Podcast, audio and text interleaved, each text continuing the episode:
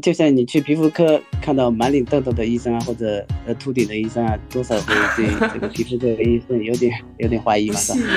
呃 所以皮肤科医生头发也都很多，是吗？呃，肯定要尽量保持嘛，是吧？我妈到现在她都还觉得我的脸上之所以痘痘还没有好，是因为我不允许她用豆腐给我敷脸。啊？脱脂牛奶是说跟痤疮的发生还有严重程度成正相关的。科学角度的话，它是说里面有一个胰岛素一样的生长因子，大家爱喝的那种奶茶、甜品啊，哦，这可能还是要 控制一下。它不仅仅影响到你的外观，它同样会因为这些就这些症状会影响你的心情。我就感觉我最近心情变好之后，我脸上的痘痘也好了。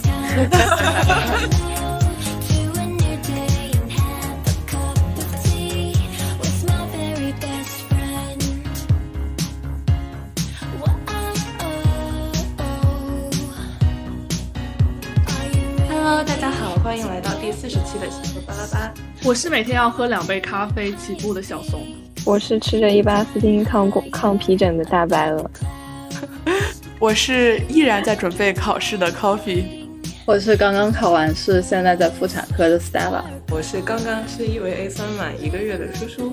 那么异维 A 酸是什么呢？它其实是一种用来治疗痤疮的药物，痤疮也就是青春痘。呃，我也是从十二岁开始就和青春痘一直战斗至今，最近才发现这个呃胜利的曙光有那么一些些微的眉目，所以呃我知道也有很多小伙伴和我有相同的长期的困扰。那么我们到底要怎么样才能科学而正确的战胜痤疮呢？今天我们就请到了浙医皮肤科的小潘师兄，让我们一起来聊一聊有关痤疮的那些事情。让我们来欢迎小潘师兄。哦，欢迎师兄，欢迎师兄，呃，欢迎师兄大家。好，非常高兴能做客协和巴拉巴，我是来自浙医皮肤科，最近被小松他们看了两次的潘医生，希望今天能给大家解答一些疑惑。潘医生你好。潘医生好。我好想在那个，就说呃，有没有人能在评论区跟我们说潘医生是哪来自哪个地方的人？这个通过口音判断一下很容易能听出来吧。哎，我们的主播们能听出来吗？是不是四川人啊？南方的反正只知道是南方的，长江一四川也不算南方啊，四川算西南吧，西南。吧。分不清的了的口音，在我这里都是南方人。Coffee，哦你猜呢？Coffee Coffee Coffee 就觉得是南方人，感觉我点那些很多门诊患者，他都能直接听出来，可能是因为老乡的原因嘛。对，那浙江江苏那一片吗？广东、广西、贵州什么云的？我们江苏人才不是这个口音，好吧？请你对自己有清醒的认自知。对对，来自温州的，浙江温州。哦，啊，温州话实在是太难听懂了，太难了。虽然我老家也我们是浙以前没有江的，这种啊，你你也是浙江的是吧？对浙江浙江哪里的？我是浙江宁波的，哦，那那都是很近，也算老乡吗。没错，老乡老乡。好的，那我们那我们就今天切入今天的主题。对 生硬的转场了。对，就是其实昨天我刚刚去皮肤科，就是复诊过，因为吃伊维算定期要检查肝功能什么的嘛。然后我就是是第一次去我们医院的皮肤科，我一进去就发现，就是推开诊室，然后里面坐着的那个师姐，就是她的皮肤就是好到发光，对，真的真的非常好。然后网上也有很多说法，就是说皮肤科医生的皮肤真的都非常非常好。所以我就想问一问，就是在座的两位皮肤科医生，就是你们是真的就是从来都不长痘的吗？就是皮肤一直都很好吗？我好像就是青春期的时候就不怎么长痘，所以我这也没有什么长痘的困扰，最多就是月经前会冒一两颗痘痘的那种人。我每次潘就之前线下录嗯看怂姐在坐我对面，那个皮肤就是在发光的状态啊。我的天，有吗？没有吧？而且我以前会给你们，就是我会站远了给你们拍照嘛，就是拍照的时候，你就明显感觉它那个肤质质感跟大家不一样。你这个问是不是有点太夸张了？门诊，呃，这个问题在门诊其实经常有碰到，呃，就是患者就说你们皮肤科医生皮肤都好好啊，哦，我就当真了，然后其实 其实大家都还是有机会长痘的，只是说我们消灭它这个手段会多一些嘛，呃毕竟皮肤科是我们的一个街的招牌嘛，你说大家肯定一进来看你的脸嘛，是吧？然后就像你去皮肤科看到满脸痘痘的医生啊，或者呃秃顶的医生啊，多少会对这个 皮肤科医生有点有点怀疑嘛，是吧？呃，所以皮肤科医生头发也都很多，是吗？呃，肯定要尽量保持嘛，是吧？所以 基本的我们平时一些什么像洗面奶啊、保湿面霜、防晒霜还是要配备一下，好稍微注意一下外形嘛，是吧？哎，我真的是要夸潘师兄，你知道吗？我都觉得他好精致啊，就是超过了我的精致，就是他就会，他真的很白，你们看不到他有很白，我觉得他就跟我差不多白，而且我的白可能是因为我，可能是我？打了底，但是他就是，我觉得没有你觉得这样吧，我因为我小时候感觉很黑的那种，对，都都就是有邻居啊同学 可能会嘲笑我很黑这样。啊，那你可能最近又又不晒太阳就白回去了。是因为学习了皮肤科才这个样子吗？学会了美白技巧。啊我感觉是因为我们都不晒太阳。我觉得很重要，就是皮肤科大夫他们都会有，就是真的非常规律的涂防晒。对，之前的节目也有说过，好像说就是不管什么天气都会注意防晒。嗯，对，所以我感觉就是是做好这些方面是对自己这个职业素养，是吧？哎，那我想问一下，就是咱们今天在座的各位有青春痘这个困扰的，不会只有我一个人吧？嗯，好残酷！嗯，copy，没有，我我我我我我青春期没有长痘，就是我的痘不是那种青春痘，嗯我我感觉我就是那种毛囊炎，啊，就是会呃，对，就是在经期或者什么时候，就是偶尔长长。那我觉得今天的节目就很像是我不用挂号，然后坐在这里进行一个多堂会诊。没错，对，因为我是从小就是大概十一二岁，基本上就开始长痘，就一直没有停过，一直到现在二十多岁。嗯对，然后嗯，我记得昨天就是我去，我就我去那个复诊的时候，然后我不是戴着口罩进去嘛，然后那个医生师姐她就说：“来，你把口罩摘了，我看一下，你这个痤疮重吗？啊，好像也不轻哈。”然后把口罩给我带回去。对，所以其实其实也没有，我我其实以前也有一直有陆陆续的都在长痘的，其实这个嗯也不用太焦虑。嗯，对对，因为我觉得其实青春痘这个东西，它在我的观察里，可能因为我长了痘，所以会格外注意到病友。对，其实小时候感觉这个发病率也不是特别低吧，就是我觉得大家可能都有印象，小时候嗯班里面应该多多少少都会有那么一两个痤疮非常严重的同学。嗯嗯然后啊，我本来今天是想要就是看有没有同样遭遇的这个主播和我一起聊一聊，就是长了青春痘的学生时代。结果发现只有我一个人啊有这样的学生时代。我可以跟你聊一聊长了青春痘的大学时代。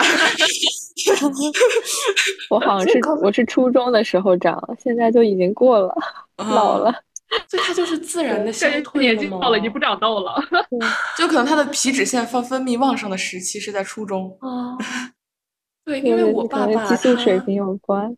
啊，因为我爸爸他直到现在其实都还会长痘，就是可能有毛囊炎什么的。哦，就是我可能是遗传了我爸爸的非常强悍的皮脂腺，就是我的皮脂腺功能真的是极度亢进。嗯就是之前听信别人的话啊，他就是对方说他是一个油皮，我说我也是一个油皮，那我们可能用同样的方式来护肤，可能是可以的。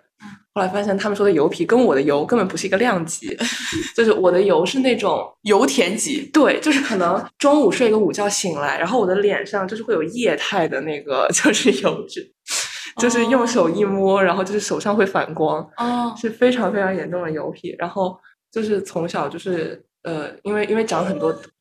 对，然后之前就是有人跟我说啊，你脸油头油啊，你其实不要过度清洁，就是早上起来拿清水洗一下就可以了，我就信了。啊我也听过这个言论。对，然后我就去洗脸嘛，早上起来，我就一边洗一边在心里面嘀咕，我说这是可以用清水洗干净的吗？我的手摸在脸上，觉得它是明显有一层东西，水油分离了，属于对，是。水油分离。就我抬起头来照镜子，然后那个水水就是在我的脸上，呃，聚成水呃水珠对，然后成骨留下，明显是一个还有一些东西在隔离的状态。对，就是。所以感觉从小其实也没有人来告诉我我的长痘啊，然后皮肤油脂分泌过多这种情况要怎么办。所以呃，我记得就是上学的时候啊，然后那 大家都是学生嘛，然后呃刚进入青春期，那个时候可能同学之间会有一些这样的言论，就是呃你一个女学生，然后你不可以太注重自己的打扮，嗯，对吧？大家有印象吧？对，然后可能就是会有些女孩子，就是呃，会特别去宣传自己，说我从来都不会故意的打扮自己啊，我就是从来都只用清水洗脸，然后涂一层宝宝霜，对，这是真正的就是素颜美女。然后我就，就 就你们你们上学的时候有这种论调吗？就是说女生就是女学生不能就是刻意的去打扮自己，是一种比较令人羞耻的行为。会有啊。就是不会让你化妆，就是说，就是说，嗯，就是不能化妆。然后当时化妆都是偷偷摸摸的化的，对，不能让别人知道。对，就那个时候，我记得 QQ 空间都会就是呃，有人很骄傲的转发那种说说说，就是你敢素颜出门吗？然后就是，那我觉得你们 over 了，因为我觉得我我学生时代的时候，就是那个时候是真的很，就是真真的很夸张，就大家会呃格外去。我我那个我那个年代的时候。大家都不化妆啊，那上学的时候就是不化妆的呀。上中学的时候，对，上中学不化妆啊。高中其实也不怎么化妆，但是就是你你就是，但也不会说什么一定要清水洗脸，就是洗面奶都不能用吗？难道？对对对，就是就是这么一种倾向吧。就是可能大家会格外的强调，对，就是你女生你不能在意你的外表，就是越纯天然，就显得你这个人对越。就是自然美女的感觉，好家伙！对，我不知道为什么当时就有这么一种氛围，所以我就也不太敢，就是去为我的皮肤问题寻求帮助，对，显得我很 care 一样。所以我感觉其实有很多人，他都是在学生时代受这样一种倾向的影响、困扰。对，他就一方面又为自己的皮肤问题困扰，一方面他又不敢去寻求帮助。嗯，对我其实也想问问，就是呃，师兄，你有在？呃，就是遇到过类似的病人，他诉说有这样的困扰吗？就是关于自己的皮肤问题，他其实耻于去寻求帮助。呃，对对对，这种情况肯定是有的。我记得以前学生时代，肯定是很多人，呃，有一部分人吧，也不是很多人，就是他们都长很多痘，就像他前面叔叔是吧，说的是脸上放着油光。然后还有部分人，他就是不怎么长，呃，这就就很羡慕是吧？嗯。然后。像但是这种特特别大面积的满脸的，就是呃呃密密麻麻的粉刺啊啊，然后这种结节啊，红色的一大块一大块的，这种我主要还是在门诊的时候看到，呃呃，他们就真的很严重，有些可能就是是青春期吧，十几岁二十来岁的，但他那种太严重了，可能就呃家里人带过来啊，或者他自己也有自己过来的啊，那然后还有一部分是。呃，有些女性她说是自己工作之后开始嘛，她说自己年轻的时候基本上都不长痘，就很很光滑的那种。那有一小部分吧，他他可能长得也不是特别多，他就没有那种意识吧，就是说来医院里看病啊啊，然后就是觉得痤疮这个不是很大的事情。呃，还有有这种各种各样的患者呢。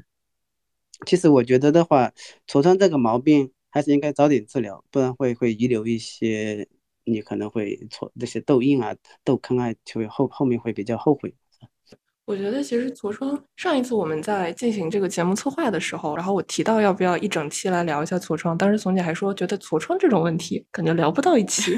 对，就是因为好像它其实就是作为一种小病，它在医生的眼里可能真的不是什么大事儿。对，但其实我们又在周围能够发现。受这个小病的困扰，而且像我这样千言难愈十几年的人是很多的。对，其实我就是从我自己个人的感受来看，有很多从小就有其实很严重的痤疮的人，对他不知道该去哪里，就是寻求帮助，他可能反而会觉得痤疮这种东西人人都有，嗯，所以是不是都没有必要去医院？他可能有什么，呃，就是网上搜一搜，有一些法子，哎，就治好了。对，所以他反而可能不会去看医生，然后。我记得就是，呃，我我就是从小去治疗这个痤疮的过程中，就有，就是我爸爸妈妈也会带我去寻求一些医疗帮助嘛。然后这个所谓医疗帮助，其实都非常的离奇、离谱偏方。哎，对，就是呃，我感觉这个可能大家多多少少都有听过吧。就是你们有没有听说过什么治痘痘的？就是在你们学医之前听说过什么治痘痘的土方？在学医之前没有治痘痘的需求。哦，不是我我我我有个弟弟，他特别爱长痘痘，然后他就是脸上都是那种脓泡啊什么的，嗯然后嗯，然后我的姑姑就特别喜欢给他挑痘痘，哦就他特别喜欢那个爽感，就是那个痘痘挤出来的那种感觉。我我也是，我也是，就是我，因为我长痘不多，但是我初中的时候呢，就确实有一阵子动不动就会长一颗，然后我爸就会对我充满兴趣，然后用那个针还要用火烧一烧，烧 就是杀杀菌，然后就给我挑痘痘，然后挑完了之后就会挤，对，挤完了之后还会搞，就是抹点东西收敛一下它，然后现在想想好恐怖呀。所以这个其实就是呃朴素意义上的真亲是吗？有理，你记不记得以前以前在我中学的时候，有个很有名的牌子叫 Clear Clean，哦，路德清是吗？是叫这个吗哦？Clear Clean 可灵可灵是是那个专门可做治痘痘的洗面奶啊什么的。对可伶可哦俐对对对对对，哦对，可伶可俐，对对吧？啊，Clean 嗯 Clear，哦，啊，，对，我记得那个东西好像是很烂脸是吗？我没用过那个东。西好像就洗完特别拔干，就特别难受。对，特别干。对对对，所以那能治痘痘吗？我没有敢尝试过，就是我在接触这个牌子之前就已经被人排雷过它了。但那个牌子在我中学的时候真的超级有名。打了好多广告，就是那个什么可伶可俐，我至今都记得那个广告，宣发做得好，我感觉很多护肤品它其实都会宣称自己可以祛痘。有维稳的功效。对对对，那可能是你们不关注这一方面。好的好的 以前就是祛痘洗面奶、祛痘面霜、对，然后还有什么？膜。对，都有，就那种片状的祛痘面膜呀，然后啊都有的，很多的，就是所以想问问皮肤科医生，就是这种这种护肤品，它是真的可以就是对痘痘有治疗的效果吗？这个的话，就是从几个方面嘛，你一种是前面说的是偏方是吧？还有一些呃护肤的祛痘的一些产品啊，呃偏方的这这些的话，可能长痘痘的人多多少少会听过一些奇奇嗯怪怪的偏方，那大部分应该都是没什么依据的，嗯、他们的想法可能就是说，呃，这是一种内毒，然后把它排出来嗯。就好了，这算一种比较朴素的想法，呃，我妈妈反而会有一些患者他他就用一些这些奇怪的办法把皮肤给弄过敏了，那然后脸红红的跑过来我们这里看病了，所所以还是要正规科学的治疗。还有一些就是护肤产品的话，呃，就祛痘的这些产品的话，有一部分它还是就是比较科学的，就嗯是它会添加一些相关的一些祛痘的一些成分嘛，还是有一定的作用，但是可能是相对较弱，对一些比较轻症的，或者是你作作为一个基础的呃长期的一个作用可以使用。然后你们前面提到一个针清是吧？我觉得这个嗯挑痘痘的话，它其实算是一个属于外科治疗的范畴。就对，因你看它不得医院 里也有针清。对对，也有。然后它跟那个外用那个粉刺的溶解啊，这种药物啊，其实可以达到不错的效果。这一块的话，我我个人来说，也是从高中就开始熟练了掌握这项技能。嗯哇，对，因为以前也经常长痘嘛，而且是嗯蛮多的那种。然后后来成为皮肤科医生嘛，哎，就直接用了运用到工作中了，就是 辣手吹痘是吧？这这个是我当时没有想到的，嗯，而且这个效果还挺直接的嘛。有时候我就挑嗯出来一些很大的，就是直接哎让患者睁开眼睛看一下，哎，你看挑的这么大了，哇，对，你嗯所以这。个针清，它和就是在医院里面做的针清和就是我们自己在家里面拿那个粉刺针去摆弄，它有什么区别吗？就是患者自己在家做的那个操作可以被称之为针清吗？其实主要是患者他操作他他要做到那种消毒嘛，然后工具嗯要正规嘛，是吧？你不能随便嗯拿一个东西过来就弄，可能会容易造嗯成感染啊，或者你你你跳不开了，你就可能急了上手，就把手上去上手去挤了，这样就不对。对，说来很惭愧，我在家里面。嗯对，我在家里面作为一个医学生，虽然还没有上临床，但是我作为一个医学生，在家屡次尝试自己用粉刺针进行针清啊，每一次之后都是那个呃惨烈的感染。对，对，而且这里面技巧可能也有一点点，是吧？嗯，就是像呃刚刚师兄说的这个偏方，其实我们刚刚没有太展开，可能是因为大家也没有了解这方面信息的需求啊，那就 对不起，实在是不好意思，让本人来啊介绍一下。就是呃，我我妈到现在她都还觉得我的脸上之所以痘痘还没有好，是因为我不允许她用豆腐给我敷脸啊，对对，她觉得就是就她觉得可能用我不知道，可能是一种以形补形的思想，就是呃用豆腐敷完脸以后，我的脸蛋就会像豆腐一样白嫩 这样子。对，然后包括就是有一种就是呃，就是他们管那个就是很大的那种呃，可能囊肿或者结节型的痘痘，会管它叫火疖子，就是对，然后就他们说这个火疖子可以用鸡蛋滚脸来治，就是你煮一颗鸡蛋，熟鸡蛋把壳剥了滚脸吗？对，就是可能也是觉得你的脸就对像剥了皮的 鸡蛋一样白嫩。对他就会还说的很玄乎，他会说你拿这个熟鸡蛋在这个长痘的地方滚滚两下，然后你再把这个鸡蛋剥开，你就会发现蛋黄里面有一些黑点，这就是你拔出来的毒素。这么离谱你啊？我不相信这个，我以为说这个鸡蛋滚完脸之后还让你吃掉。好像也也可能有吧，就是有人怕浪费会吃。就我不相信听众里面会有人没有听说过这个。就但凡长了痘，我觉得可能这种东西多多少少都有听说。好的，可以请听众朋友们在评论区分享各位曾经听过的离谱偏方。那我当时其实听过最多的是。呃，我爸爸妈妈会告诉我，当时可能会偶尔蹦出来那么一两颗，我爸爸妈妈就会说，那你多多洗脸，然后什么，等你青春期过了，它就会逐渐变好的。嗯，就是后来就是学了皮肤科之后，我觉得是有一定道理的，这样就可以请教他的师兄，就是痤疮它为什么会形成，就是它发病的原因到底是什么？痤疮的话，呃，确实在皮肤科门诊中占的比例还是蛮大的，特别是一个年轻的患者一坐下来。你看他脸，你可能就预判到他可能是来看痘痘的，这个蛮多的是。啊，痤疮的这个发病的原因嘛，它主要有三个方面，呃，就一个是毛囊，嗯，我们都知道毛囊啊，就是它的角化过度了；再一个就是激素啊、内分泌对皮脂嘛这个油脂这个的影响啊，如果很厉害的话，就会像前面说的像波光粼粼的这种状态。嗯，呃，再一个就是可能会有一个炎症反应。这个主要目前的理论是说，是痤疮丙酸杆菌介导的，相信大家都有听说过。就是毛囊这个单位，它是旁边是有一个皮脂腺连通的，它不断的有呃油脂啊，就皮脂，它是用来保护我们皮肤的嘛。那个它不断的往这边运输，然后毛从毛孔这里出来，呃涂抹到表面嘛。然后如果这个开口堵住了，那么呃毛囊壁它上面有一些角质细胞，还有一些里面的皮脂就排不出去了。再进一步有炎症反应，就会产生了多种类型的痤疮。这个毛囊呢，它就好比一个花瓶嘛，啊，上面上面口稍微窄一点的花瓶。呃，正常情况下，它角质细胞是不断从毛孔排出的，它堵住了就会形成个角质栓，然后混合一些呃凝固物啊、呃皮脂啊，这个就是我们前面讲到的挑痘痘挑出来那个黄白色的东西。嗯，特别是长痘痘的同学肯定很熟悉吧？这个东西。嗯，对。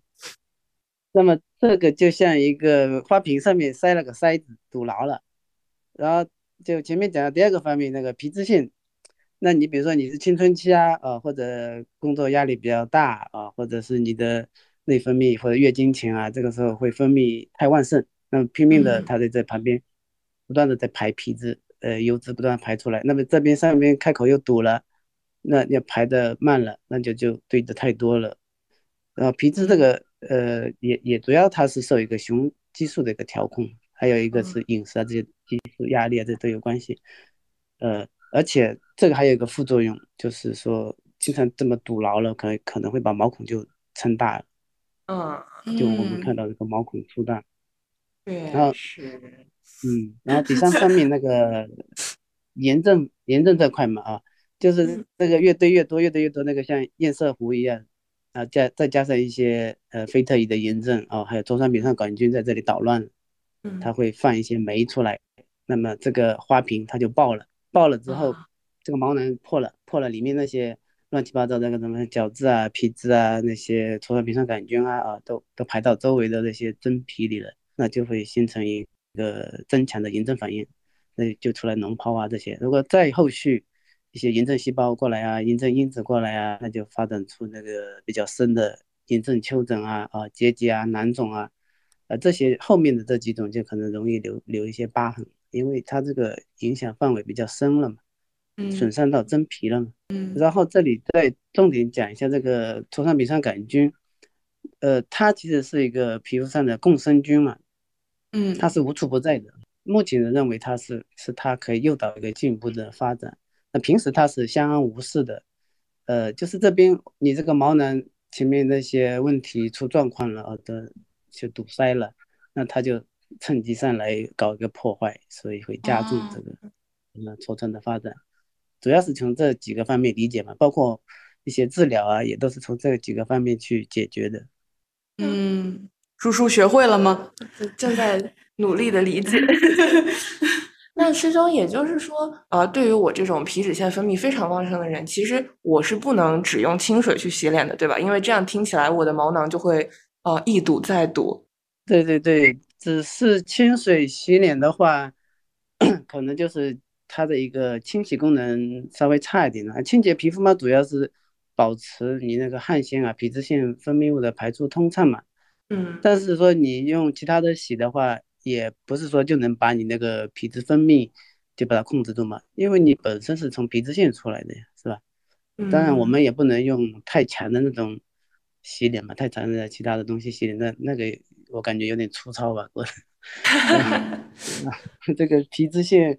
呃，这个皮脂膜嘛，它本来是保护我们的皮肤的嘛，那你把它清掉了，那个刺激会太大了，呃，那它就会有些人偏干性的皮肤的同学，他可能就会一个激发一些什么比较干燥、脱屑啊、啊发红啊、容易敏感啊。那其实大家可以用比较温和的洗面奶洗一下，洗一下脸，然后马上就涂那种保湿的护肤品。其实保湿的工作它是这样的，它是不要等它脸干了马上就涂。然后这可以做一个基础的皮肤护理，但也有一些产品，比如他说有保湿保湿控油的，你可以用一下。所以说，我们这个面部清洁，其实清洁力太强或者太弱的产品，可能都不是特别行。对对对，就是比较适合的嘛啊，而且不同的皮肤的话，可能呃不同的产品。那师兄怎么判断一款洗面奶是否适合我们这个皮肤的状态呢？就是说，一款你可以看一下它的说明书嘛。呃，或者它背面不是直接直接有印的嘛，然后它适合哪一种类型的，然后它的清洁度，像我们比较专业的嘛，你可以看一下它的成分嘛啊，有些成分可能就，呃，就清洁力比较厉害，你可能还有一些可能保湿的，或者有些专门针对痘痘，它可能有添加一些特别的产品，你可以自己查阅一下，这样就找到自己比较适合。然后还有还有一个使用起来的感觉嘛，是吧？有些清了之后你觉得呃太厉害了，太紧绷了，那。那可能也不是特别适合你，特别是那种比较偏干的、特别敏感肌的同学，他你肯定要更换一下，或者温和一点的。就是在我还很小的时候，我就想起来我奶奶会用肥皂洗脸，对，然后那时候我会就是有有一些时候会就跟着她，我也用肥皂洗，然后发现洗完之后整个脸就是那种非常紧绷的状态。但它应该是一个那种碱，然后也也可以去融化油脂嘛。然后它现在有很多，嗯。太强了，对，太强了。我记得我之前就是有学习过，就是洗面奶它其实大致可以分为就是皂基和那个氨基酸的洗面奶。可能皂基它就 跟对跟肥皂一样，它的清洁力会过强。可能其实可能呃，你反而油脸用完了以后，因为就是把那个可能可能对脸上的油脂就是清洁的过于干净，反而会刺激皮脂腺它分泌更多的油脂。好像是有这样的一种说法。哎，那可伶可俐是不是其实？对，我记得，因为它就是皂基的洗面奶，它可能就是想通过强力的去除脸上的油脂来缓解毛囊堵塞的情况，我猜的。我想到，但是它应该清洗的主要还是皮肤上的，那它堵塞的情况应该不好解决，因为堵塞还是里面有那个角栓形成，而且角质角质比较增厚了，所以可伶可俐没用。嗯，所以只能让你感觉到干。你们有没有用过清洁面膜？用过，用过。就是据说，就是用完之后会拔出来很多脏东西。嗯对，就是把那整个黑头可以拔出来的那种。那那种看着很爽哎，就是如果真的可以粘出来，我没有用用用用到过拔出来。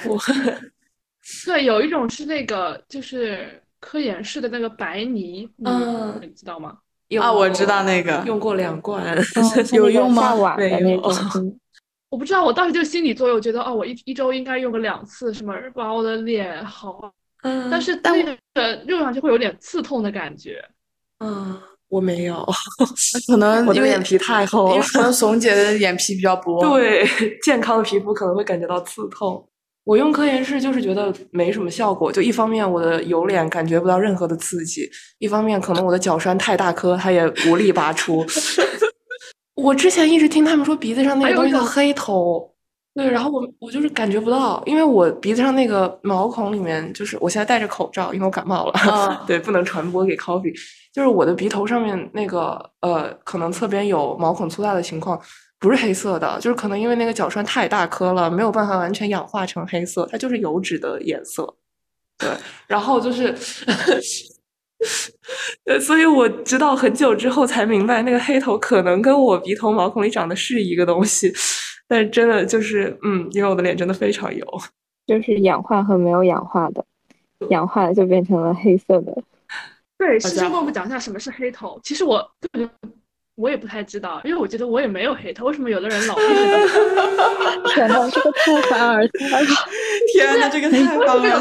老我这里好多好多黑头，然后要用什么那种东西粘出来，就是那种像面膜一对样，其敷在实就是一个白头跟黑头嘛。白头就嗯是它那个角质酸它露在表面，然后它如果在外界的氧化或者你清洗的不怎么清洗啊，或者它就长期的一个氧化，它就会变成黑了，跟表面的一些灰尘啊、细胞脱落物啊，就形成一个，它其实是你如果挤出来过，它会那个上面是黑黑的嘛，但下面它还是黄的呀，那一小块。嗯嗯，呃，有些人，特别是鼻翼这一块，我看到过，就是患者他会就是有点有点像毛一样的长长的，啊，它是长在那个上面，其实这个也是黑头的一个延伸嘛。这种，特别是我之前给患者有打过鼻翼这里的毛孔粗大那种调 Q 打一下，他那个真的很明显，就是一条一条一条黑黑的，然后上面是带着一条长长的像天线一样，这可能它不怎么清洁吧，所以经年累月就比较明显。一般的人黑头应该没有这么明显。所以就是定时清洁，就是保护，就是保证面部清洁还是很重要的。说一个题外话，我最近不是在吃伊维 A 酸嘛，然后我的脸就变干了，嗯感受到了正常人的生活是什么样子的。对，我的脸变干以后，其实我鼻头原来长黑头的部分，就是它逐渐就从刚刚我说的那种像米粒一样大的角栓，白头，对，变成了师兄刚刚介绍的那种带一个小天线的黑头，就是它，它我好想看一看。no，已经被我处理掉了。对，就有点是恶心。啊，对，对，就是呃，所以所以就是呃，想请师兄介绍一下你刚刚说的那种治疗手段。呃，这个其实就是你说针对这种黑头的是吧？嗯黑头的，你可以先就是说给他那个针清嘛，或者那个把它挤出来，或者说他不想承受这一个嘛，也可以用调 Q 激光给他扫一下，他那个黑的可能就会变白了。呃，然后还有一个毛孔收缩的作用，可能就会不容易长这个。或但后续你肯定也要面部清洁啊，这些都是注意的，然后再搭配上其他的一些治疗嗯手段。我想问一下，即即刻的反应。嗯，调 Q 激光是什么东西？调 Q 激光它主要是嗯有两个波长嘛，五三二幺零六四嘛，它主要是呃针对色素的一个作用的，它可以把色素爆破掉，然后然后再在你自己的巨噬细胞把它吃吃掉。然后如果你比如说我们打激光之前，我们可能先试一下啊，它我们直接打在纸上，纸上有些黑字的嘛，我们直接我们肉眼可见，就是发出很很剧剧烈的声音，然后就那个颜色就那个字字就没有了，或者说一下子变淡了，这样的，这很很直观的。那我理解就是这样的话，就是那种色素沉着，是不是就比较容易给它消掉？对对，这个机关它主要就是打呃色素沉着啊这一类的，呃，然后它它之前广告不是号称的什么白瓷娃娃嘛，就是打了你的面部会提亮你的肤色嘛，哇，不是就把心动了色素一起打进，心动了，就是可以有很多方面。的作用。我觉得我那个雀斑是不是也可以打一打？那个雀斑也是用这一类的产品的，激光就是这一类的激光，效果还是蛮显著的。但是雀斑你要是不防晒，它很容易就回来了。哦，哇，这个笔记记好了。哎，那就是呃，师兄，我还有一个问题，就是我虽然是一直在长痘，但是其实这个痘它是在变化的，就是啊、呃我像我小时候可能刚刚开始长的时候，它就是那种小粉刺，就这个我觉得可能大家都有多少长过。粉刺是啥？啊，呃，呃，就是那种你能感觉到它长在皮肤很对，就但是它长在皮肤相对比较浅的部位，然后可能是一个小点点对小白点儿，哦，然后一开始可能是这个样子，但是慢慢你能感觉到这个可能是这个炎症它的呃侵犯的部位越来越深，就是、嗯就是可能我现在长的痘痘都是那种很，就是就是很肿，就是有一点肿痛的那种，就是 呃像是疖子一样。啊对，嗯，就是可能就是到这种程度了，就是其实呃感觉痤疮它应该细分下来还是会有很多个就是不同的类型。对，所以想请师兄讲一讲他们大概都有什么区别和联系。好的，好的，呃，这个这一部块部分，其实我前面也稍微提到了一一点啊。然后痤嗯疮，如果它直直接的一个简单的分类，它有四型嘛，一一型嘛就是主要是粉刺，然后二型呢就是比较那种比较浅的那种脓泡，三型的话就是比较深的那种炎症型发红的那种，嗯。呃，四型的话，呃，大家可能就看到比较少了，就那种结节的囊肿的那种很大的那种，那就是前面我们讲到那个有那个角质酸形成嘛，那种白白黄白色的那种堵在那里，那种就然后就没有什么红的，就一个小凸起，我摸过去可能呃凸起来的那种就是粉刺嘛。嗯，然后如果它有一些呃后续的进一步的炎症反应啊，如果中性粒细胞聚集了，那那它就可能有个小脓点，就是嗯比较浅的脓包，就是脓点。那这种就到二型了。那再进一步，它如果再招募其他的一些炎症细胞、炎症因子过来，它就会就是第三型了，呃，稍微深在的这种丘疹。再再如果再继续发展，就是四型症，它大概大概是这么一个过程。它其实是像像人的一个发展过程一样的，是吧？生长嗯过程。那我们有没有什么手段可以把它扼杀在前期的摇篮里，不让它像后续就是更严重这种？就是因为后续的话，就是它比较深在，刚刚师兄有说到过，可能会有留到留痘坑啊、疤痕啊这些。那如果我们能把它就是扼杀在粉刺或者是 比较表浅的丘疹的这个摇篮里的话，是不是其实就还好？对对，呃，就是说我们针对它不同的类型嘛，可能就是要有不同的治疗手段。而且有嗯些患者他可能，呃，平时他就粉刺嘛，他可能也不怎么注意，呃，突然，呃，在各种情况下他，呃，脓包一下子好几个冒出来，那他可能这个嗯时候才来就诊。所以针对不同类型，呃，有些患者可能比较积极的，他可能粉刺状态他就来来看了。那嗯么对这种轻一点呢，我们可以用外用的这种维 A 酸类，或者直接那个挑掉，把这个粉刺也可以挑掉。那维 A 酸类它的主要机制呢，就是调节它这个毛囊的角化嘛，就是我们一开始说到的第一个方面，就是它那个角化过度了，那嗯它就可以把这个花瓶的瓶颈弄宽一点，它不是窄口了吗？啊，你把它弄宽一点。嗯或者说把这堵在那里那个花瓶的塞子给它拔掉，嗯但同时它也有一些抗炎的作用。那但它有一些副作用嘛，就是稍微有点刺激吧，可能会发红啊、哦脱皮啊。呃，其实我们可以先涂一层保湿的，保湿的再涂这层药，这样的会刺激会小一点，或者说隔天涂。嗯然后呢，稍微重一点的就是大概二型、三型的这种，那它是有炎症反应在了，那我们就可以在在前面的基础上再加一点呃抗菌剂，或者说用过氧苯甲酰加抗菌剂啊，这这也是一种方案。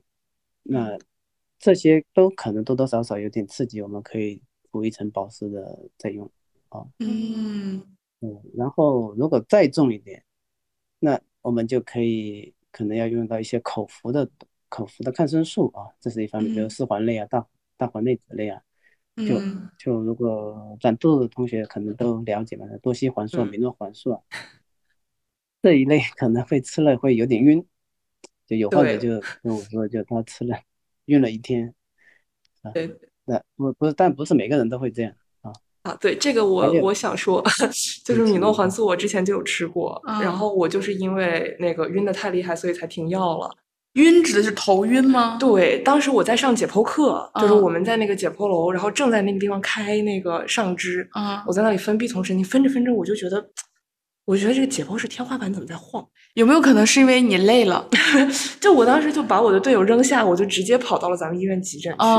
就是我走的路上，我都觉得我走不了直线了，已经。哦嗯，然后到那个急诊，然后那个呃医生就对我进行了一个神经查体，嗯对，然后就是也没查出来什么那个异样，然后就坐下就开始问诊嘛，嗯然后就问我说最近有吃什么药，我说米诺环素，嗯然后我就和师兄面面相觑，然后师兄就找出来那个米诺环素的说明书，然后看到他说不良反应是那个就是会会有头晕的情况，嗯，我回去把药停，因为上学要紧，卑微医学生，上学要紧。救命！对，刚刚师兄一说说有头晕，我整个人就非常共鸣。对，而且它还有一些，比如说也要避光的，要避免日晒的。对，它嗯这个药吃了还有这种一些副作用。还有叔叔前嗯面他就如果如果再严重一点，那他前面不是说吃在吃 EVA 嘛，EVA 酸这个也是个很有效的作用药物啊。它嗯是就从多个方面，就前面讲的三个主要的方面，那个粉刺的形成啊、皮脂的分泌啊、头上丙酸杆菌的电子啊，都起作用。嗯但是呢，这个药好治好，但是副作用也多。那么吃了可能会口舌干燥，呃，身上也皮肤也干燥，还有脱嗯屑，还有一个刺激性。那你可能如果要怀孕啊，干嘛可能要停好一长时一段时间。嗯，其他的方面可能就是肝脏啊这方面的一些影响。然后呢，所以我吃这个就要嗯定期去复查我的肝功能，而且不能怀孕。啊，对这上学要紧。作为呃女性患者的话，她还有一些另外的武器嘛，比如说那种口服避孕药，嗯嗯呃，它也是阻断雄激素嘛，呃，还有螺内酯，螺内酯它它也是作为一种抗雄的药物。那嗯学医的同学，在座都是学医的嘛，肯定知道这是个嗯利尿剂，那这个肯定会有点稍微有点多尿，是的，嗯，但是内分泌激素影响的这些患者啊，多囊卵巢综合症的患者啊，其实还是效果可以的，用这个。嗯，调节激素的嗯。同时，也可以治疗一下痘痘。对对对，哎，那师兄，我有一个问题，其实我觉得很多长痘痘的女生可能都比较困扰，就是她长了痘痘以后，可能呃会不知道自己的这个痘痘到底是不是内分泌的因素导致的，然后呃，所以就是呃，可能可能如果她不去医院的话，就不知道她应该从就是用一些皮肤科的手段，比如说您刚刚说的像抗生素啊、异维酸这样来治疗，还是要考虑去啊、呃吃这个呃达英之类的避孕药的情况。就是呃，那么建议医院就诊。那 就诊的时候应该挂哪个科呢？就是是直接去皮肤科还是？呃，你就诊就直接皮肤科可以的呀，而嗯且就是因为你从呃，它是毛囊，它是算算一个末端的部位嘛，所以你嗯你前面那些治疗手段都是有作用的呀。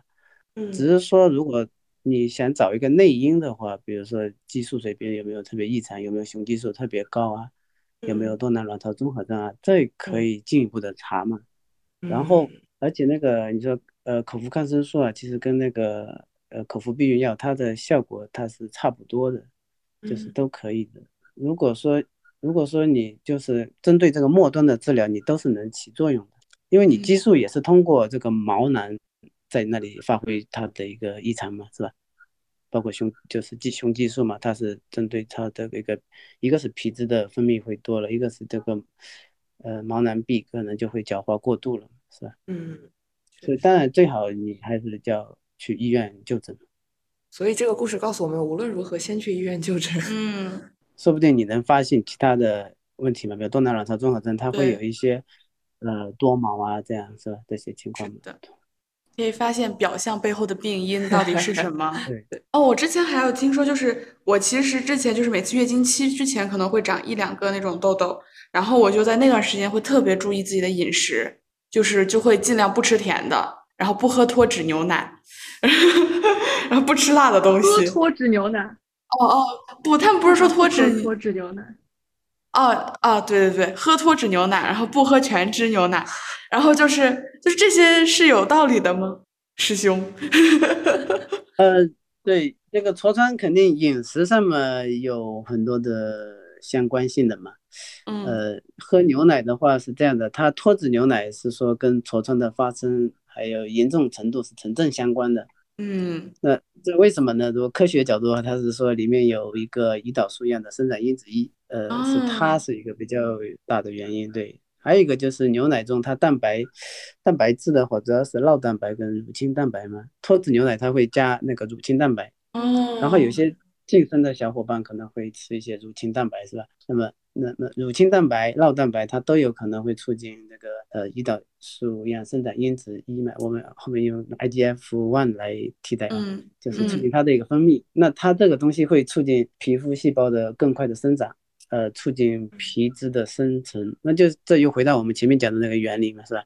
就是它皮嗯脂给它越越来不断的分泌旺盛了，那所以还是有点相关的。所以，但是我们可以用其他东西替代一下牛奶，比如说酸奶，它发酵中，它它可能破坏了大部分百分百分之七十五吧的的 IGF one 嘛，就可以稍微放心的喝。但是，但是你不能吃吃那种太甜的酸奶，因为高糖饮食。其实无糖酸奶是可以喝的，对吗？对对对，高糖饮食哦它是会加重，对吧？哦，像像大家爱喝的那种奶茶、甜品啊，哦，这可能还是要控 控制一下。失去了人生的快乐源泉。哎，那师兄，我有一个问题，就是在饮食控制这一方面，呃，因为大家经常说你不要吃太油太辣的东西，它可能会导致长痘。那油和辣这两个因素，它们哪一个是导致痘痘的主因呢？就是我要吃一个不就是不油只辣的东西，对，比如说我就是喜欢，对我就是想干辣在家椒吗对请问吃二荆条，我觉得它作为一种水果，非常提神醒脑。二荆？条是啥？二荆条居然是水果，天呐，妙啊！二荆条是什么东西啊？就是小青椒，小青椒，举个例子，举个例子。就是你吃油的多的东西，呃，油炸的东西，呃，容易长痘痘，这这个大家应该没有问题嘛啊。嗯然后辣的东西它是这样，辣的东西它都那个口味很重嘛，它可能很多油啊，又又咸是吧？嗯那那说是就是钠盐啊，是辣的这些带油的摄入，它可能就会使痤疮那些脓包，就小小脓点啊、囊肿啊这种数量会比较多。哦那那还有如果一个就是那种嗯就是比较清水的那种辣呢，就是它不是用那种油来带出它的那个辣味的那种。就比如说，可能像东南亚的那种菜，它可能它那种就是比较小的小米椒，然后就用水溶素的水溶性的辣椒素来来有那种辣味儿。那这种也会致痘吗？对这种也是有点相关的，就是辣的摄入，它会增加呃这些脓泡的增多的。还有一个就是辣的可能会刺激你的食欲，啊，你可能会吃了更多的高糖食物。对，但是如果反过来说，如果你你本身吃辣的不长痘，那就 OK 啊，你你没有关系啊。哎，但是好像川渝地区的妹子就是皮肤特别好，对，我也想说，川渝地区的妹子们皮肤又白又嫩，是吧？又细腻，水灵灵的。真对的，这个是是不是跟他们那边气候有关啊？就水，土和气候。比较多，对，太阳晒的少，但是嗯那边的日晒还环境不是是会加速老化。所以是不是会概括一下，就是一方水土养一方人？应该是他们那边那种湿潮潮湿的气候，所以需要吃辣，但也因为潮湿的气候有有很好的皮肤。但是我其实我对辣的理解是这样的，就嗯不是说潮湿的地方它吃辣的吧，因为像浙江偏西部的这种衢州地方，他们也吃辣的呀。也吃辣，嗯，其实是因为辣是作为调节剂，像你沿海地方，你有很多海鲜啊，各种鲜味吃，但是就是然后这边的盐就会不会缺乏，就是以前嘛，就古代啊或者是以前的盐，我们就是做做菜啊什么盐肯定是不会缺的，但是在山区的话，呃，他们可能盐就很难弄得到，那么他们就可能。用辣的东西来替代，而且辣椒这个东西也不是中国就有的呀，中国只有是花椒吧。然后这个辣椒是从南美那里过来的，所以是个舶来品。呃，也不是说中国传统就有吃辣的习惯。它为什么它能替代一个呃一些调味的作用？所以他们他们会吃这个东西，而不是说他们潮湿吃这个东西。潮湿的话，其实沿海地带我们这里潮湿非常潮的。对对对，就是地上都会出汗嘛，墙上出汗嘛。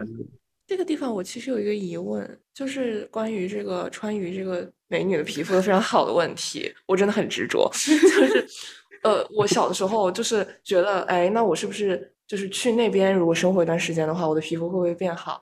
但是其实对我我去到那边去旅游啊，干嘛的，会我会发现它其实那个气候反而让我的皮肤更差了，因为又热又湿。它会刺激我的皮肤分泌更多的油脂。对我基本上走在街上，就是我可能比如说出门的时候，我画个画了个眉毛，就是可能出去走半个小时，那个眉毛就被我自己脸上的油化掉了。就 对，所以我感觉这个气候它听起来其实反而是会让油皮更困扰的。我感觉可能还是跟这个皮肤肤质不太一样有关系。我觉得还是因人而异吧，就像刚刚那个大家不是说那个喝全脂牛奶反而容易长痘，但我自己的体验就是我喝脱脂牛奶反而会长痘。刚刚刚就是说脱脂牛奶容易长痘，是这样吗？对，天呐，溜号了，溜号了，溜号了，抓住，抓住了。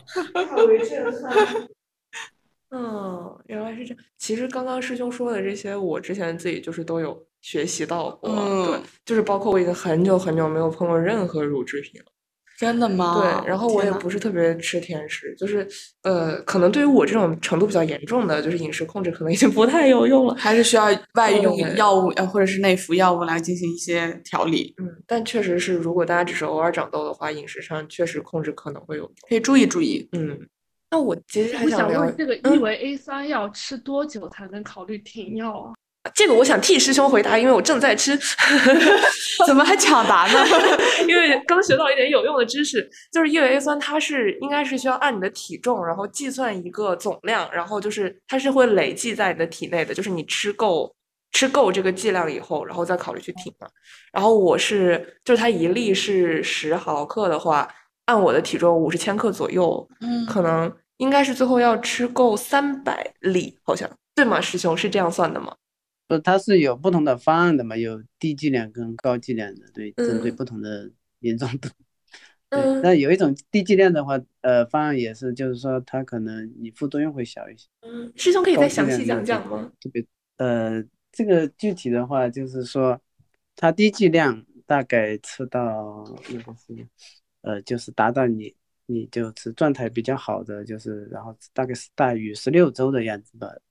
然后如果你的这些都能控制的话，那么就可以缓慢的把它给减量了。然后对它的复查一些，呃，肝功能这块的话，只用那个就是治疗前，呃，检测一下，然后，然后在它一个达峰的时候，就比较高分的时候检测一下，呃，然后就可以了。然后其他的像 比较重的话，呃，异维酸吃吃它也是一个方案。当然还有其他的一些方案，像呃，我们治疗可能会用光动力啊，这些但是还有光动力的效果也挺好的，就是那种面积很大的、很重的。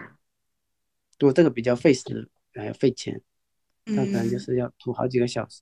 对对对，重的的话，它也不是说一为作为唯一这个。所以大家调药、吃药以及各种治疗，还是要去医院看医生，遵医嘱，嗯，定期复查。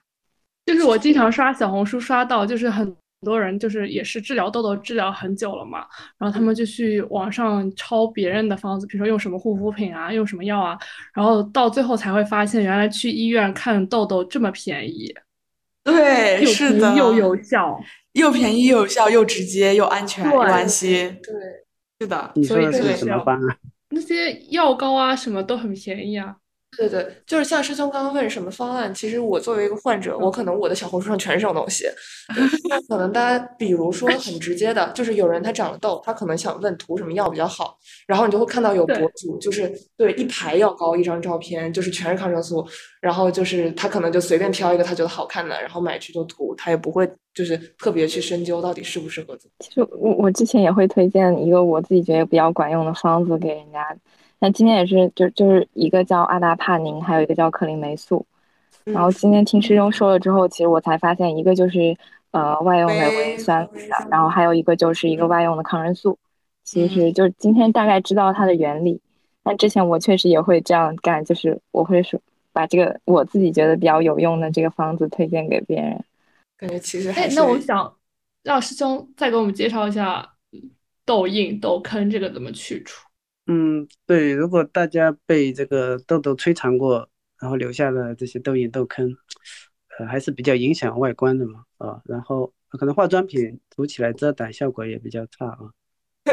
然后痘印，痘印的话，它一种主要是红色的嘛，这种这个应该比较，就是刚刚消退了之后它是红色的，这种一般随时间它可以慢慢淡化的，呃，当然你也可以。用一些药膏啊，加速它的一个淡化吸收啊，或者是用一些强脉冲光，用灌定的手段。还有一类就是可能时间稍微久一点，就黑黑色、黑色、褐色的这种，这就是有点是那种炎症后的色沉了，它会吸收比较慢，就可以口服一些呃淡斑的啊，或者用外用退炎、退色素的这些药膏啊。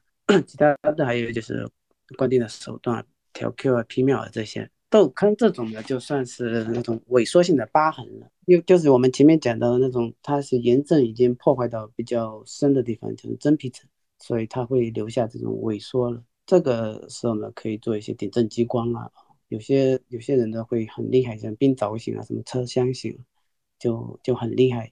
呃，可以针对这种不同的程度做一个分层次的操作吧，这个效果做起来还是可以的。还有一个化学剥脱嘛，化学剥脱就是刷酸啊，这种也是可以改善这个呃这个皮肤的这种萎缩疤痕的状态。还有一类可能大家见稍微少一点嘛，就是增生性的疤痕了，不是每个人都会长，就是那种结节囊肿的这种的，或者说还有疤痕。我不是每个人，疤痕组织。嗯嗯哦，那种就是疤痕组织的话，可能你要。进行一个注射，呃，它比技术就是菊酚嘛，菊酚注射，还有一个就是激光的一个磨削嘛，点阵加那种传统的磨削，就就可以起到改善作用啊。嗯，最好还是就早期治疗，尽量不要出现这种情况。因为如果呃出现情况了嘛，只能做到一个改善，你不可能恢复到完全正常。这一部分学习到了很多。因为我其实脸上，我虽然就是长了十几年的痘，但是，呃，我相对比较幸运，我不是那种很严重的瘢痕体质，所以我的脸上，呃，痘印和痘坑其实都不是特别多，但是痘多啊，所以看起来没有什么区别。开始治疗就会逐渐好转，对，相对来说坑和增生性的瘢痕比较少。嗯，对，但是我其实感觉关于去除这一块的部分，像师兄刚刚介绍的那些方法，就不是大家看小红书能够轻易获取到的方法。对。感觉去皮肤科就诊其实是最好的选择。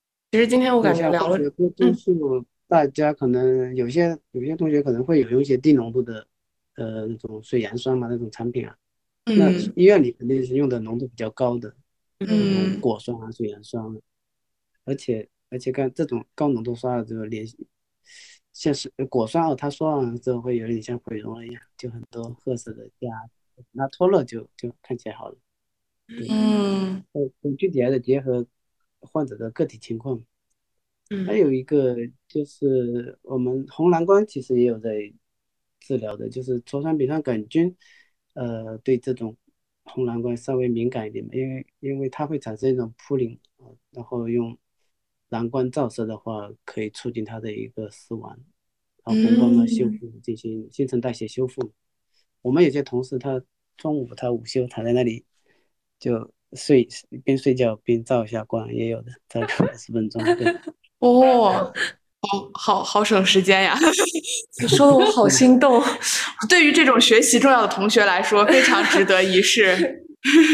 我明天就挂上我的小牌牌去皮肤科骚扰老师。对，中午就在那里午睡，就在那里午睡了，宿在那里了，宿在皮肤科。我感觉其实今天聊了这么多，就是师兄说的时候，我其实心里面一直都很激动，就是感觉师兄解释了很多我之前听说过但不是特别了解的东西。嗯，对我感觉其实，嗯，不知道师兄有没有这样的感觉，就是可能你在门诊遇到的那些有比较严重痤疮的，特别是青少年，我觉得有很多人可能都是像我这样，就是在中学毕业之后，可能你上了大学，然后才有机会接触到关于。就是痤疮的这些信息，可能才会主动的去寻求帮助。其实这个整个过程很多年，就是你的脸上一直有这样的东西，对它其实对你的心理状况是一个比较严重的影响。我不知道师兄有没有见过就是这样的病人，他可能因为痤疮的问题会有一些情绪的影响。对，现在算一个容貌焦虑的时代嘛。那么痤疮它本身会导致那种自卑啊、抑郁啊这些心理。我门诊有些病人。你跟他聊的时候，能就是能体会到这种情况嘛？啊，他心里会觉得自己脸上长这么多，就是呃，就有心理压力嘛，呃，感觉有点比较异常。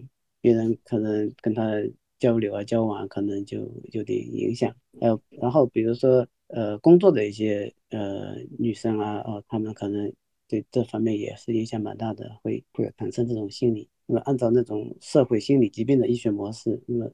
心理疏导这方面可能也是一个一方面的治疗嘛，因为因为你本身那个心理压力，它也是会呃影响这个痤疮的发生发展。反过来，另一个方面，我们治疗了痤疮，就就降低了抑郁的发生嘛。那抑郁你看严重的话可能会自杀这种，其实还是嗯挺好的。而且你你如果能积极早治疗的话，还可以减少疤痕的形成，是吧？嗯，对我之前就是在小红书上看到有一个。女孩子，她就是说，她已经尝试了很多种办法去治她的痘痘，都没有效果。然后她说，这次她准备就是继续开始吃异维 A 酸。嗯。然后她说，她已经想好了，如果就是这一次还不行的话，她就自杀。啊。对我当时就是有看到，对对对。所以其实我觉得痤疮这种东西，它明明是一个这样就是简单的小病，但它其实可能给很多人造成了非常非常严重的心理上的创伤。是的，我觉得可能。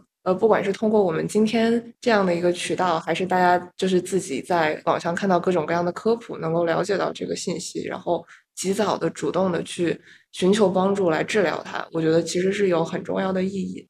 所以也非常感谢师兄今天能够来跟我们聊这些，就是希望听到这个的小伙伴，如果你有相关的困扰的话，也可以及时的对去寻求帮助，不要就是自己。自己去像没头苍蝇一样的尝试很多有用没用的方法，可能呃不仅就是这个过程会很慢，而且就是效果也没有那么好，会给你自己的心理造成很大的压力。嗯，我这段说的好像结束语呀，但是其实我还有很多话没有说完。对，这段说说是要结束了吗？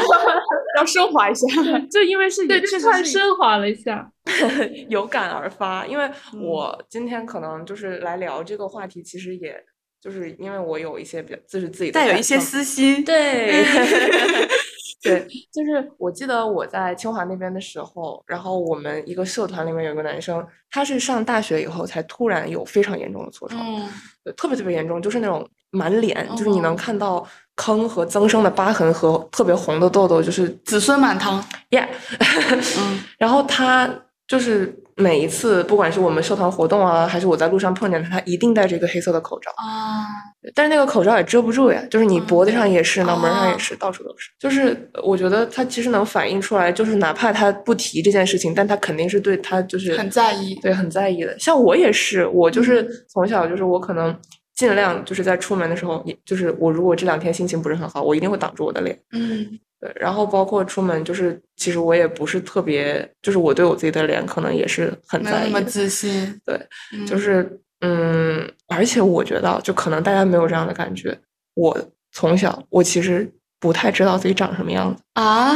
对，就是哦，就是不愿意去拍照，不愿意这样？照镜对子嘛。嗯而且就是这是主观上，我不太愿意去审视自己的脸。嗯客观上，因为你的脸上有很多的痘，你其实真的看不太清你长什么样子，你知道？可是叔叔很好看耶。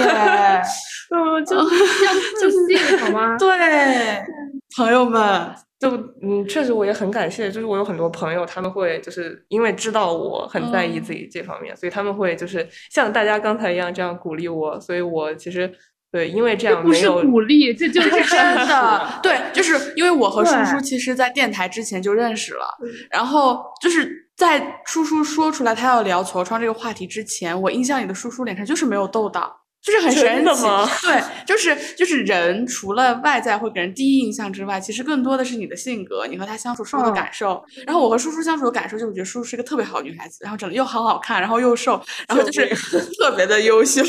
然后我之前印象里就是叔叔脸上没有痘痘呀，然后他为什么想要聊这个话题？直到那天他坐在我旁边，然后一起录播客的时候，然后他说他想聊痤疮这个话题，然后我才又注注意了一下，才会看到，我的天呐，就是真的是这样的。对我我我也是，我就是以前我觉得我的脸上有很多痣嘛，然后我就去把它嗯就是切掉了。切掉之后，有很多人说你脸上有痣吗？对啊，其实就是大家嗯没有那么多人在意你有那么多有什么瑕疵啊这些。对，开心一点，自信一点，开心。对，我觉得我现在已经，但是还是对，还是要去及时的就诊。对如果你觉得确实是比较严重的话，对我觉得而且可以和平的，就和平共处。对对。早期就诊还是很重要的。对大家就是如果有这方面的问题的话，一方面积极主动的去寻求治疗，另一方面也不要因为这个太过焦虑。嗯，感觉其实可能我感觉情绪也是影响他的一部分。好的，之前那个李老师最喜欢说的就是要保持快乐的心情，要睡觉，不要熬对对夜，少吃呃油腻、辛辣刺激的食物，保持大便通畅。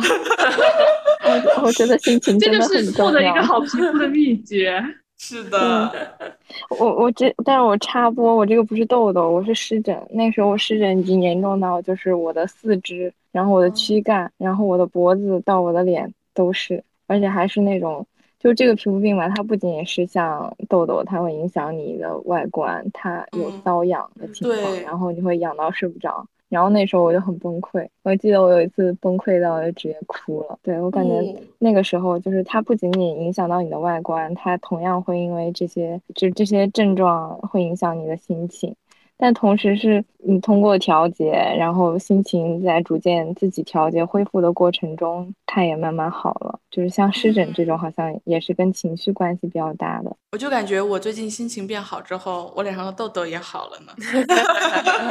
为什么最近心情变好了呢？你在给我挖坑。闻到了八卦的天气。呢？不合适，不合适，私下说，私下说。对我感觉就是，嗯，怎么说？一方面，呃，大家要保持一个好的心情，啊、嗯要控制饮食，早睡早起，多喝水，保持大便通畅。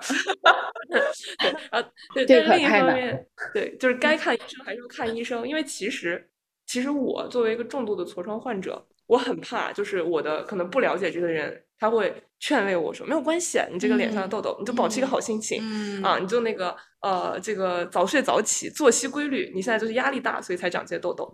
就是，嗯、他其实因为其实其实就是可能我这种严重程度，你光靠就是改善生活习惯，对，已经已经作用比较小了。所以就是我怕很多人他可能嗯，因为这种建议，他会觉得啊，那可能这个东西也不是一个大事儿，对吧？嗯然后就是呃，反而就是想着，呃，寄希望于，比如说我换一份工作，压力小一点，我脸上痘痘是不是就好了？嗯，对，就是其实我们还是有很多主动的方法可以去治疗它的，而且其实行就是嗯嗯、这个关于生活方式的这种建议，我个人感觉啊，我的这些病友他可能就是这种建议多了以后，它隐含着一种暗示，可能就是没有这个困扰的人他感觉不到，嗯就是当当他们接受到这种建议的时候，其实包含一种暗示，就是哎，你长痘其实是不是因为你生活习惯不好、嗯啊？因为你个人卫生习惯不好，你不好好洗脸，嗯。对你不好好护肤，嗯。你就是脸上啊这么多就是有有点恶心的东西，嗯，对，可能说明你这个人是不是有点邋遢。哎，对，嗯，就是其实它是一个比较重的心理负担。对，是的，对，就可能别人只是善意的去建议你，哎，没错，对，但是其实对于患者本人，他可能就会觉得啊，就是因为这个反而加重了他的自卑。就其实就是说，他就是你得这个病，可能就是你倒霉啊，就是先天嘛，就刚刚师兄有说了，你毛囊讲话过度，对，就是嗯。你可能先天你就你皮脂腺就是很猛啊，我的皮脂腺非常的猛啊，我的这个脸上的出油，就是就是每天涂三次散粉，那个散粉就是就是一点用都没有，就是被被油冲走。对，就是我可能以前也会觉得，就是啊这样我我就显得跟其他啊就是干干净净、白白亮亮的女孩子就是会有很大的差别。那我怎么就是这个样子的，邋邋遢遢的？是不是我生活习惯有问题？嗯，对。那现在可能我学习到了这些知识以后，我就知道，OK，我可能只是啊存在一些这个先天的问题，那我去治疗它治疗它。哎，对嗯对，所以就是如果大家呃长痘痘的朋友有像我刚刚类似的这种心心理的话，就是一定要知道，就是对大家友善的建议里面，并不包含对你的这种 judge，对，就嗯是嗯主动的去保持积极的心情，寻求治疗就可以了。嗯，没错没错。嗯叔叔又把我们的结尾进行对寻求科学的方法与 帮助，主题升华我想到了。说的就是，对对，就是有些人他因为很很很喜欢长痘痘，他就出门一定要化妆，但其实我觉得这嗯就是又会加重嘛，他又是化妆，对，嗯恶性循环他这个痘，其实反而是不好，对。嗯还是主动的去治疗它。但另一嗯方面，可能很多人他长期就是脸上痘痘非常严重，嗯他可能就是因为这种痘痘加重了他对容貌的这种自卑的感觉，他就想嗯要去对化嗯妆来遮挡它。嗯，其实也比较无奈，我感觉，还是及早的去治疗。总之就是和痘痘夫，对可以找潘大夫。对，可以找潘大夫、陈大夫。可以找潘大夫，欢迎大家来这一皮肤科看病哦，欢迎大家。硬广太硬了。